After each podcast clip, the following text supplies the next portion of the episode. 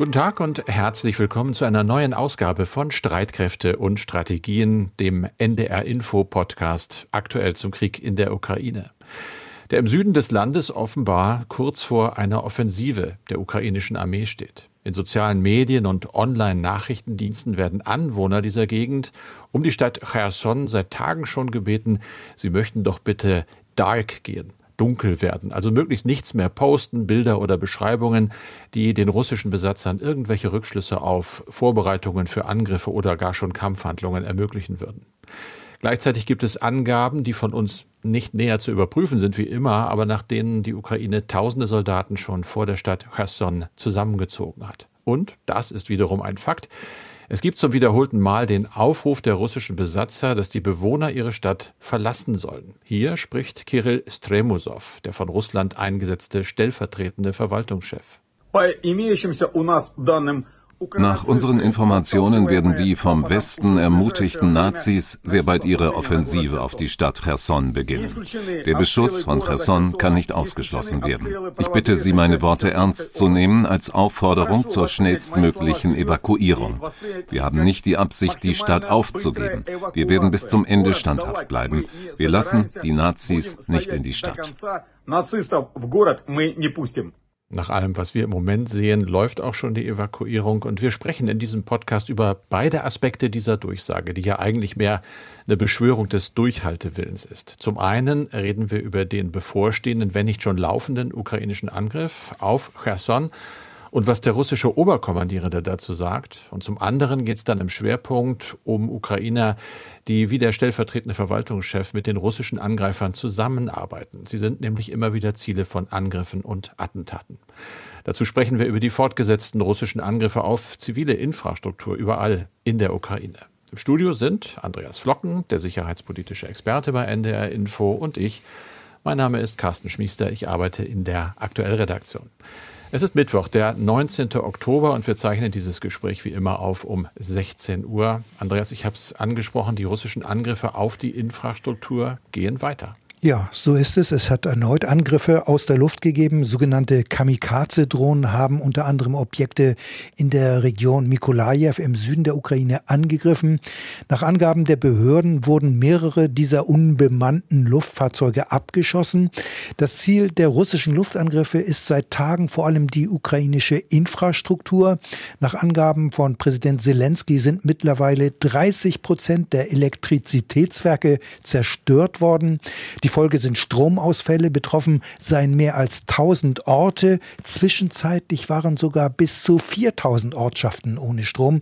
Also auf diese Weise versuchen die russischen Streitkräfte die Bevölkerung mürbe zu machen, ihren Widerstandswillen zu brechen. Aber offenbar wird damit das Gegenteil bei den Menschen erreicht. Die Bereitschaft, gegen die Aggression zu kämpfen, wird wohl eher noch verstärkt werden. Hm, du sagst, mürbe machen sei das Ziel. Das ist ja noch vergleichsweise milde ausgedrückt. Es gibt eine Menge Stimmen im öffentlichen Raum, die Russland ganz klar einen Terror vorwerfen, Terror gegenüber der Bevölkerung. Ja, das kann man so sagen, denn es geht jetzt primär um die Drohnen, denn diese verunsichern natürlich die ukrainische Bevölkerung. Ja, man kann von Terror oder auch von Psychoterror sprechen und das ist ja genau offensichtlich der Grund, warum die russischen Streitkräfte verstärkt auf diese Kamikaze-Drohnen setzen, die Moskau ja im Iran gekauft hat. Teheran hat das sehr lange bestritten. Allerdings haben iranische Diplomaten diese Lieferungen jetzt eingeräumt. Zugleich heißt es, dass Moskau noch weitere Drohnen nachgefragt habe und zusätzlich auch noch Kurzstreckenraketen.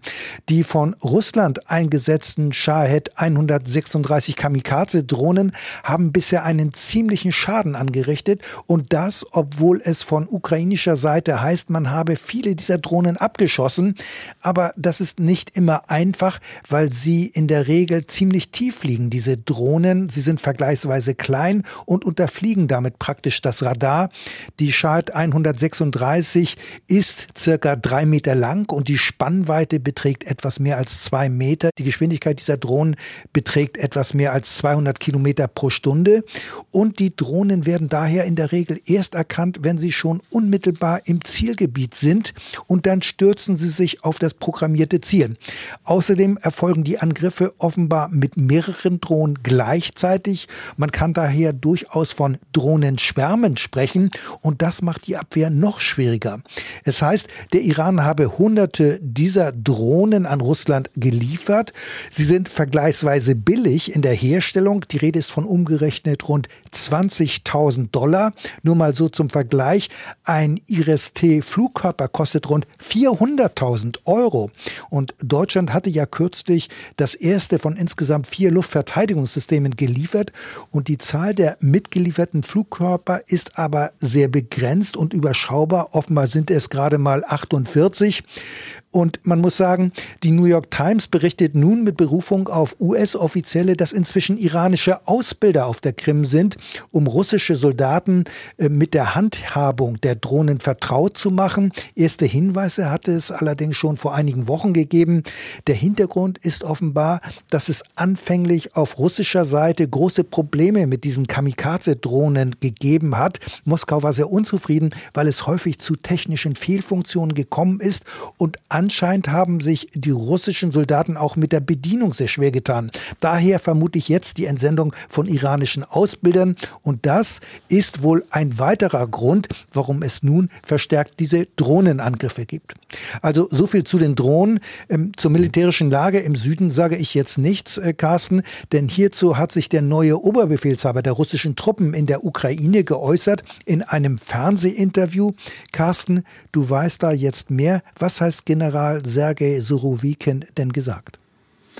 Ja, Surovikin hat äh, relativ ehrlich offenbar gesprochen, ungewöhnlich, also nicht martialisch und irgendwelche Siegeshymnen gesungen, sondern er hat gesagt, wir stehen tatsächlich vor harten Entscheidungen in der Region Cherson. Wir haben sie eingangs ja kurz gesprochen.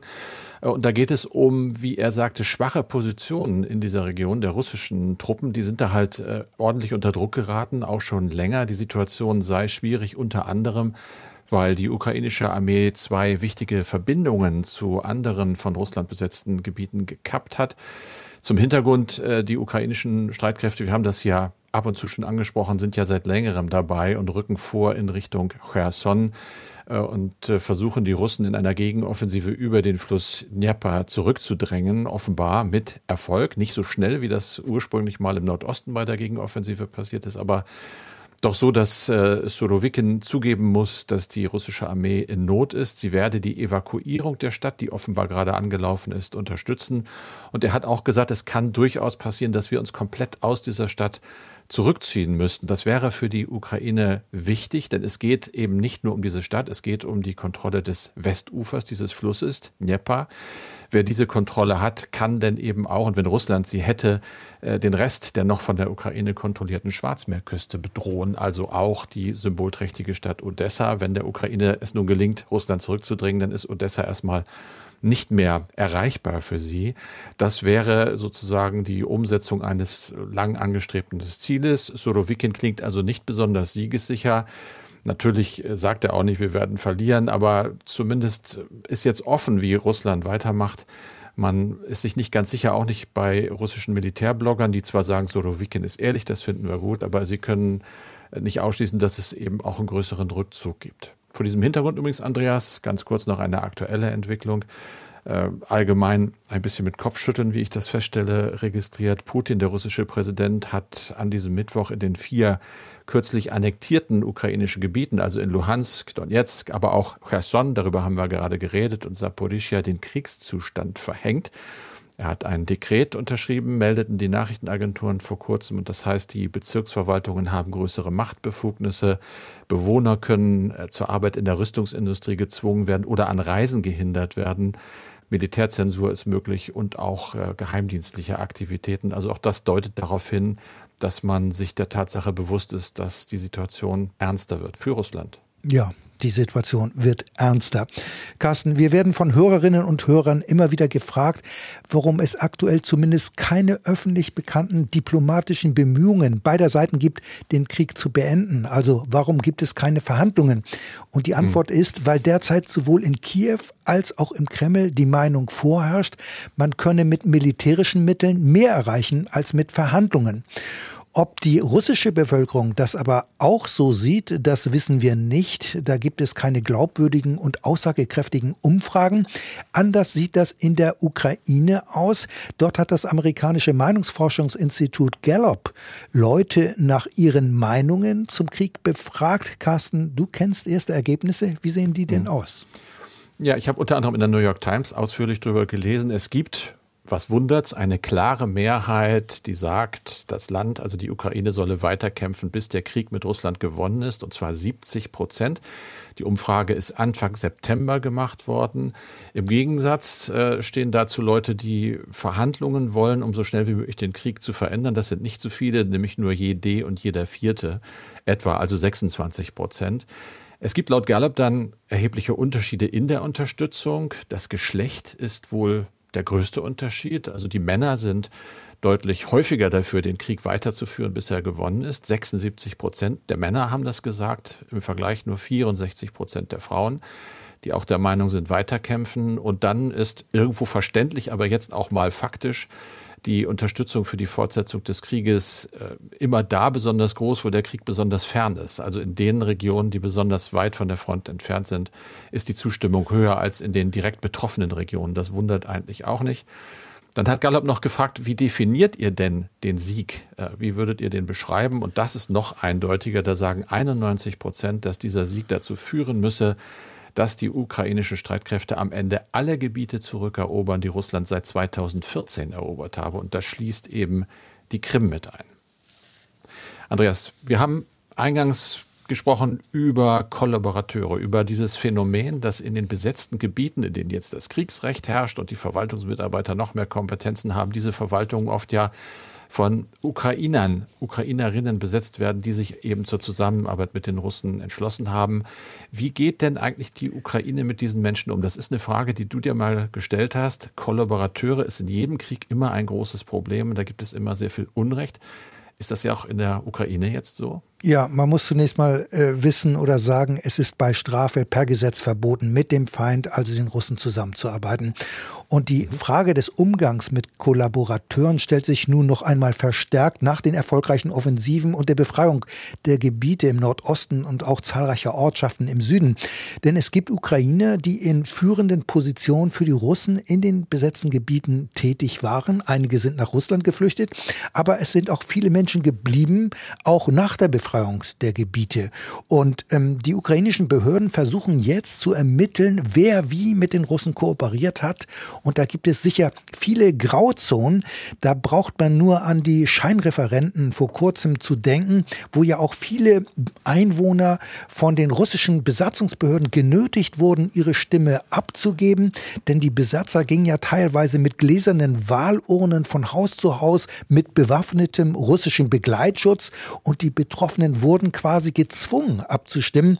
Zugleich hat die Regierung in Kiew den Menschen in den besetzten Gebieten aber verboten, sich an den Referenten zu beteiligen. Also das sind alles ganz schwierige Situationen gewesen, denn sich zu weigern hätte vermutlich weitreichende Konsequenzen für die Betroffenen und nicht jeder Mensch ist ein Held, insbesondere wenn er Familie und kleine Kinder hat, die er natürlich schützen will. Das sehe ich ein. Für diese Leute ist das eine ganz schwierige Situation. Aber es gab und gibt ja eben auch Ukrainerinnen und Ukrainer, die ganz klar für die russischen Besatzer arbeiten, und zwar in führenden Positionen.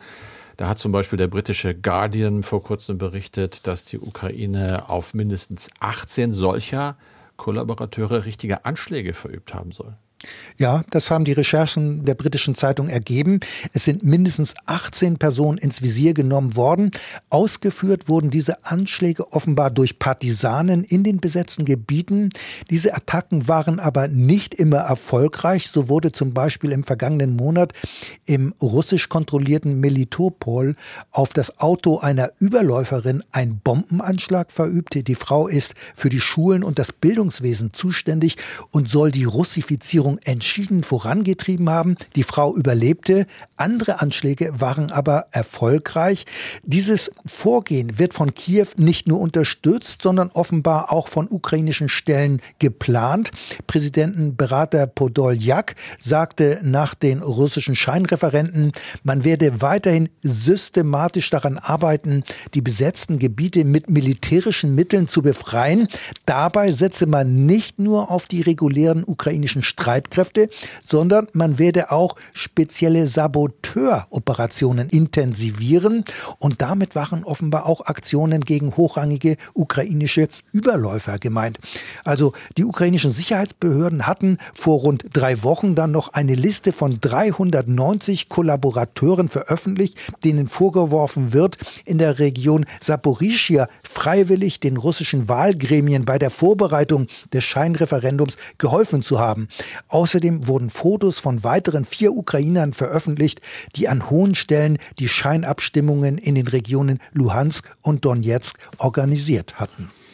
Das sind aber ja, so wie ich das jetzt verstehe, nicht notwendigerweise Soldaten, sondern wahrscheinlich eher Zivilisten. Aber in einem Krieg dürfen ja nur militärische Ziele angegriffen werden und Kombattanten, also rechtmäßige Kämpfer, wie es zum Beispiel Soldaten sind. Was sagt denn nach deiner Recherche das humanitäre Völkerrecht zu solchen Anschlägen auf Kollaborateure? Nun, äh, da kommt es immer auf den Einzelfall an. So würden das die Völkerrechtler sagen. Aber grundsätzlich lässt sich erstmal festhalten, dass Zivilpersonen nicht angegriffen werden dürfen, weil sie keine Kombattanten sind. Du hast es ja eben gesagt. Das heißt, mhm. ein Ukrainer, der zum Beispiel als Bürgermeister weiter sein Amt ausübt und mit den russischen Streitkräften kooperiert oder für die Besatzungsverwaltung arbeitet, der darf deswegen nicht von den ukrainischen Streitkräften angegriffen werden. Das wäre ein Verstoß gegen das humanitäre Völkerrecht. Ein Überläufer oder Kollaborateur darf auch nicht das Ziel von Partisanenaktivitäten werden. Die ukrainische Seite steuert oder unterstützt ja die Partisanen in den besetzten Gebieten. Und ich habe in diesem Zusammenhang einen Völkerrechtler von der Europa-Universität Viadrina Frankfurt an der Oder um eine Einschätzung gebeten, Simon Gauseweg. Und er weist darauf hin, dass es von diesem Grundsatz aber auch Ausnahmen geben kann. Ein Angriff wäre zulässig, wenn zum Beispiel ein Bürgermeister oder ein Verwaltungsangestellter, der mit den russischen Besatzungsbehörden kooperiert, unmittelbar in die Streitkräfte eingeordnet ist oder aber wenn er unmittelbar an Kampfhandlungen teilnimmt. Und unter Einordnung in die Streitkräfte kann zum Beispiel gemeint sein, dass ein Bürgermeister eine Führungsaufgabe in der Territorialverteidigung übernommen hat. Aber das ist in den russisch kontrollierten Gebieten praktisch auszuschließen. Und eine Beteiligung zum Beispiel von Verwaltungsangestellten der Besatzungsbehörden an Kampfhandlungen ist ebenfalls unwahrscheinlich. Diese Personen wären in einem solchen Fall zudem nur für die Dauer dieser unmittelbaren Beteiligung ein legitimes Ziel. Also kurz, Ukrainische Anschläge auf Überläufer oder Kollaborateure sind offenbar rechtswidrig und wären ein Verstoß gegen das humanitäre Völkerrecht, aber es gibt sie anscheinend. Und es gibt auch andere Angriffe, denn die Ukraine nimmt ja auch russische Vertreter der Besatzungsbehörden ins Visier durch reguläre Streitkräfte und durch Partisanen.